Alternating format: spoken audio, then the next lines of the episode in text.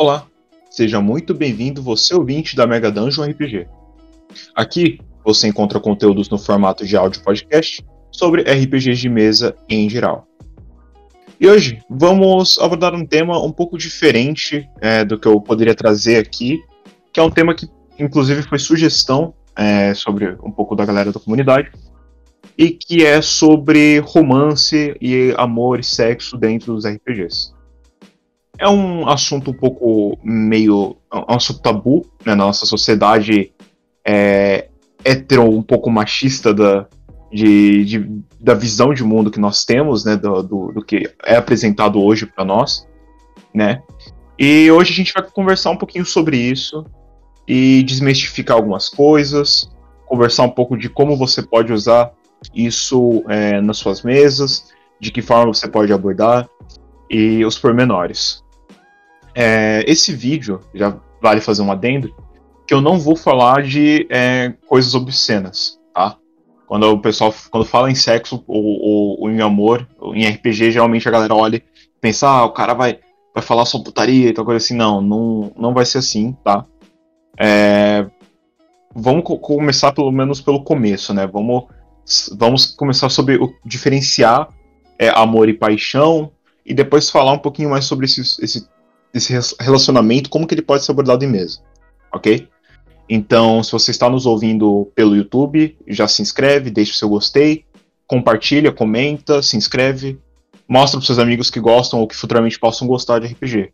Você também pode ouvir a gente pelo Spotify, pelo Anchor, pelo Google Podcasts ou por qualquer agregador de podcast de sua preferência. Tá? Então, vamos lá falar um pouquinho sobre o assunto de hoje que eu separei para vocês. Uh, Bem, vamos começar então separando o que é amor e paixão, tá? Que amor e paixão são coisas diferentes. Às vezes o pessoal fala, ah, tô apaixonado ou, ou, ou amo essa pessoa, mas às vezes ela fala isso por, por achar que é só ter sentimentos pela pessoa. É, tudo envolve sentimentos, mas são formas diferentes da, da do ser humano de pensar. Por exemplo, o amor ele está é, relacionado normalmente a sentimento um sentimento bonito, é um sentimento que é estável sobre alguma pessoa ou sobre algo.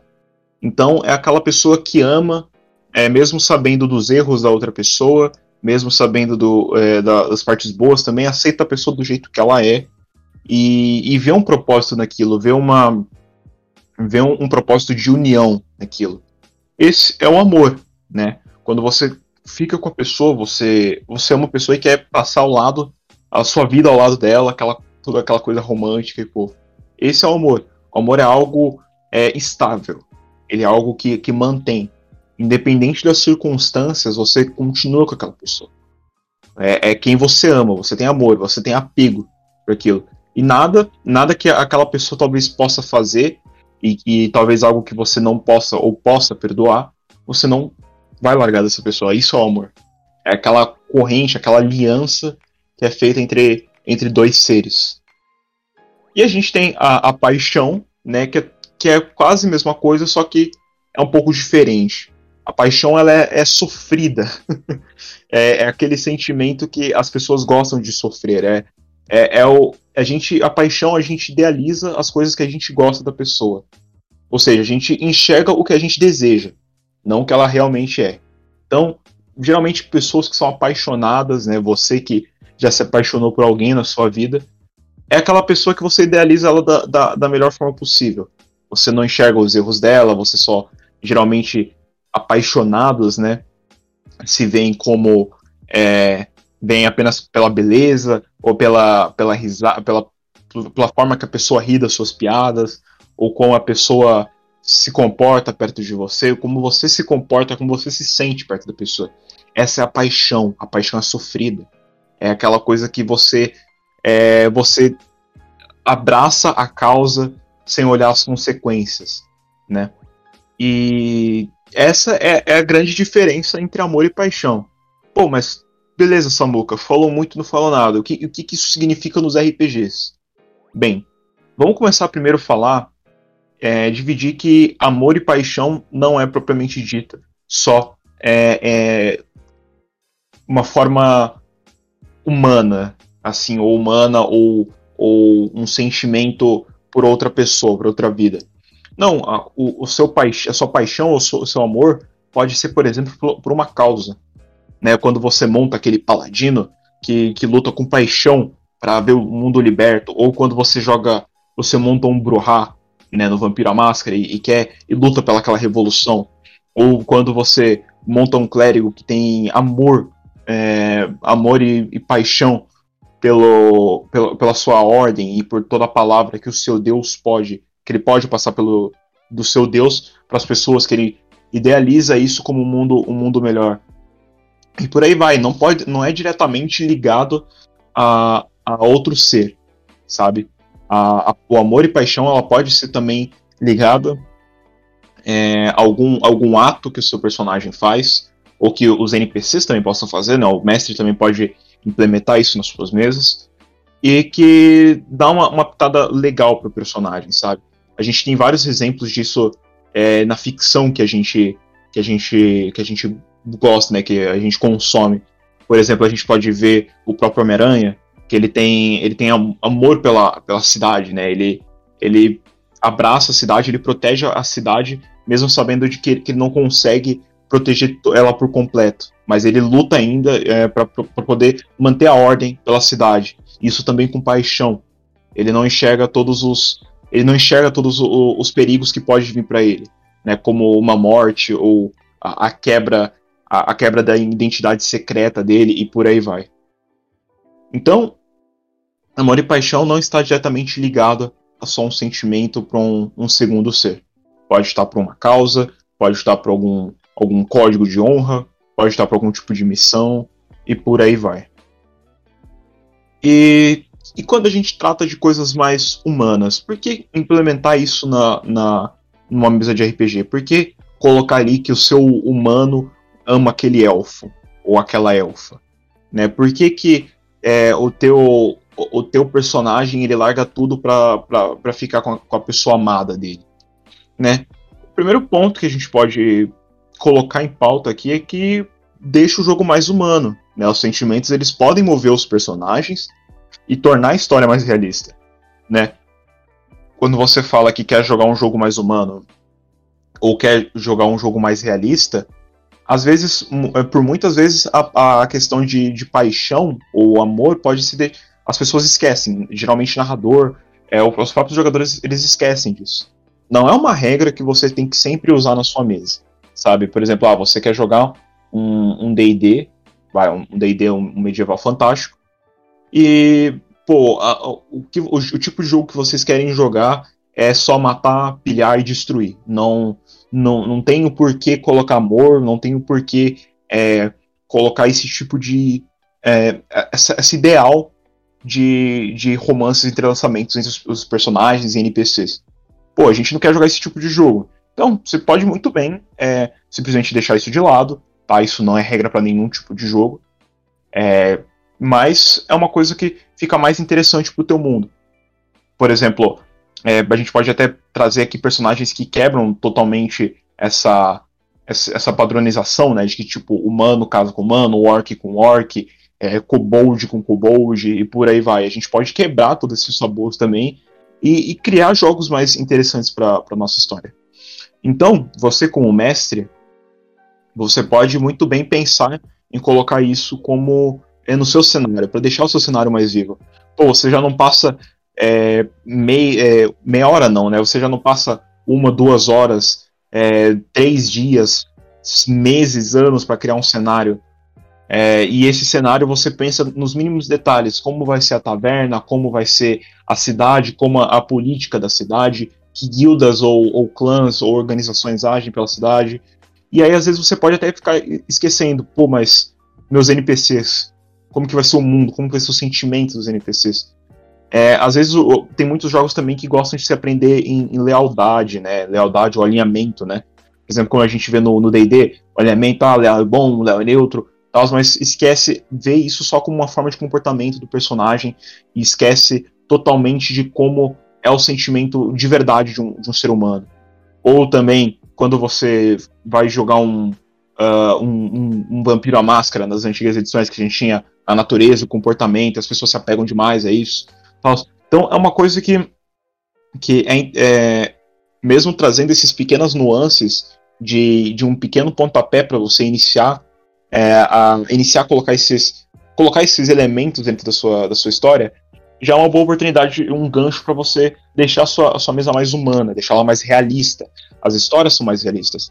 Não precisa ser isso, é, é, não precisa isso ser constante nas suas mesas. Você pode usar até como elemento de história.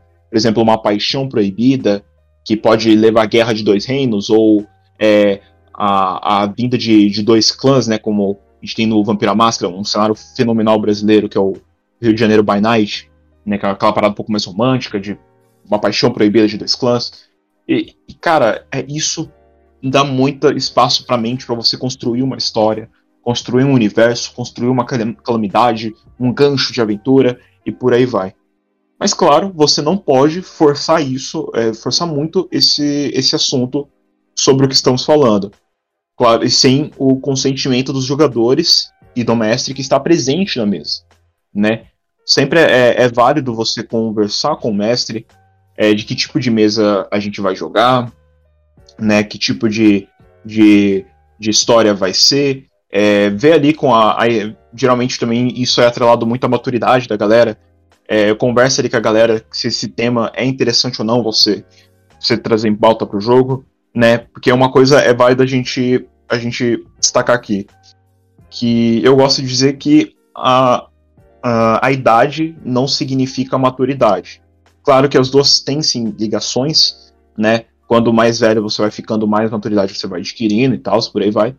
Porém, nem todo mundo que é velho é, é maturo, entendeu?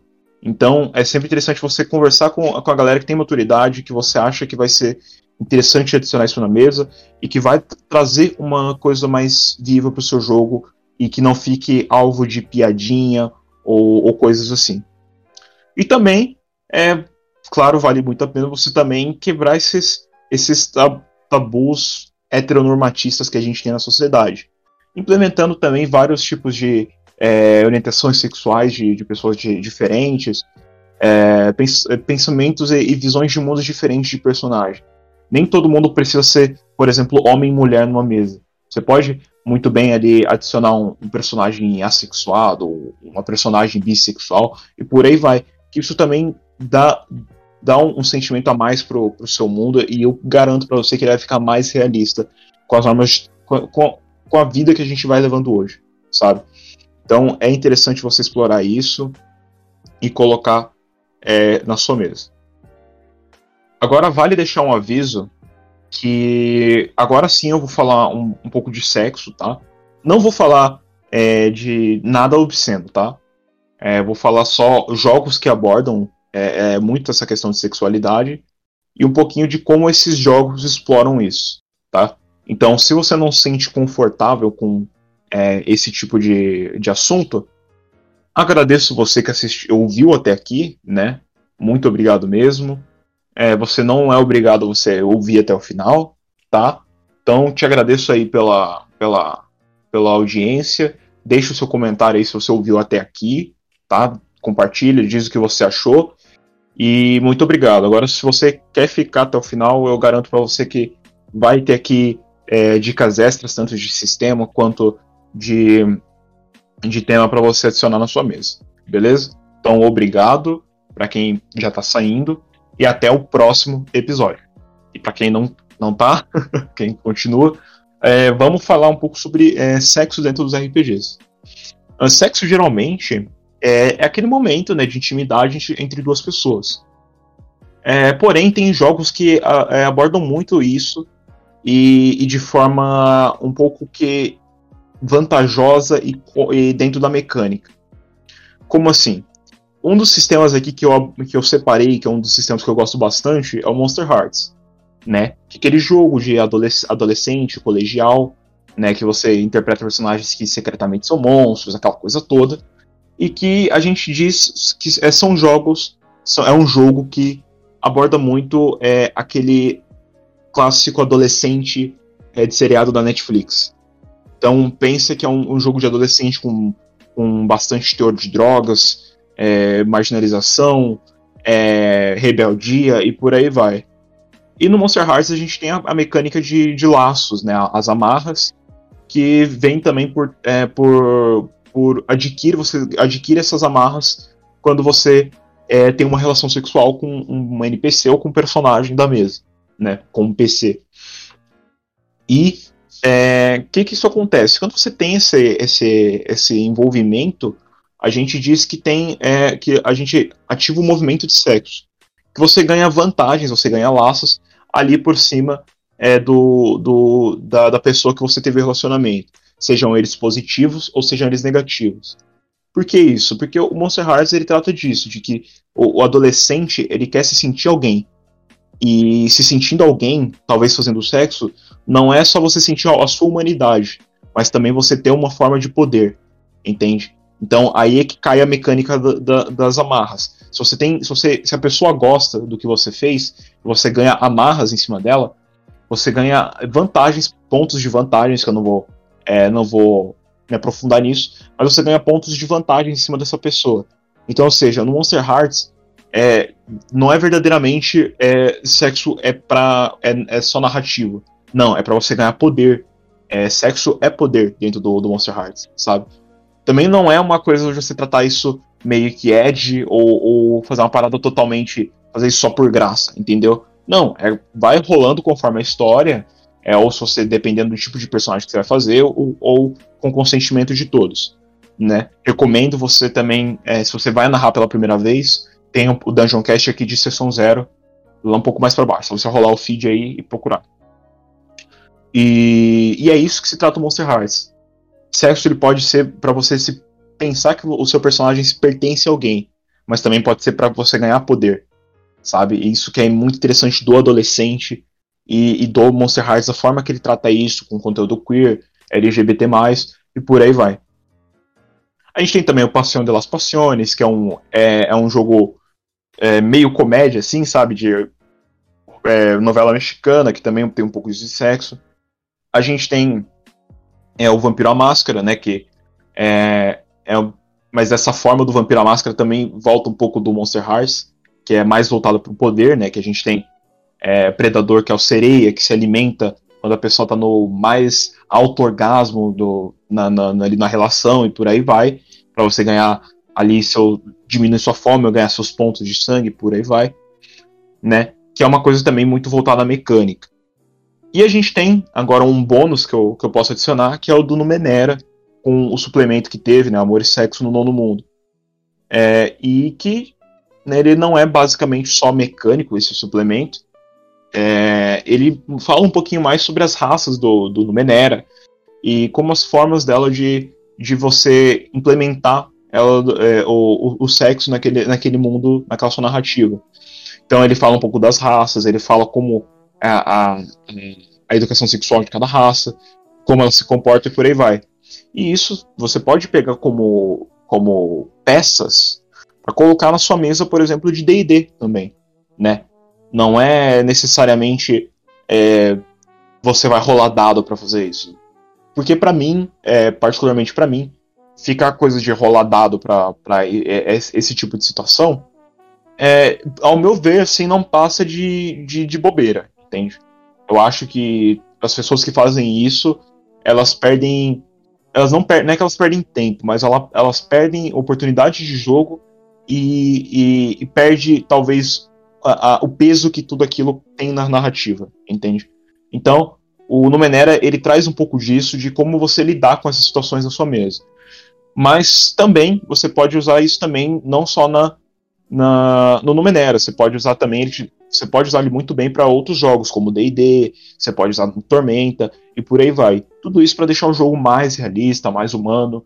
E, e claro, né, ele tem um, um pouquinho de teor um pouco mais adulto, coisa assim, mas não é algo que vá é, deixar muito constrangedor no seu jogo ou coisa assim, ok? Então esse foi o episódio de hoje. Espero que vocês tenham gostado.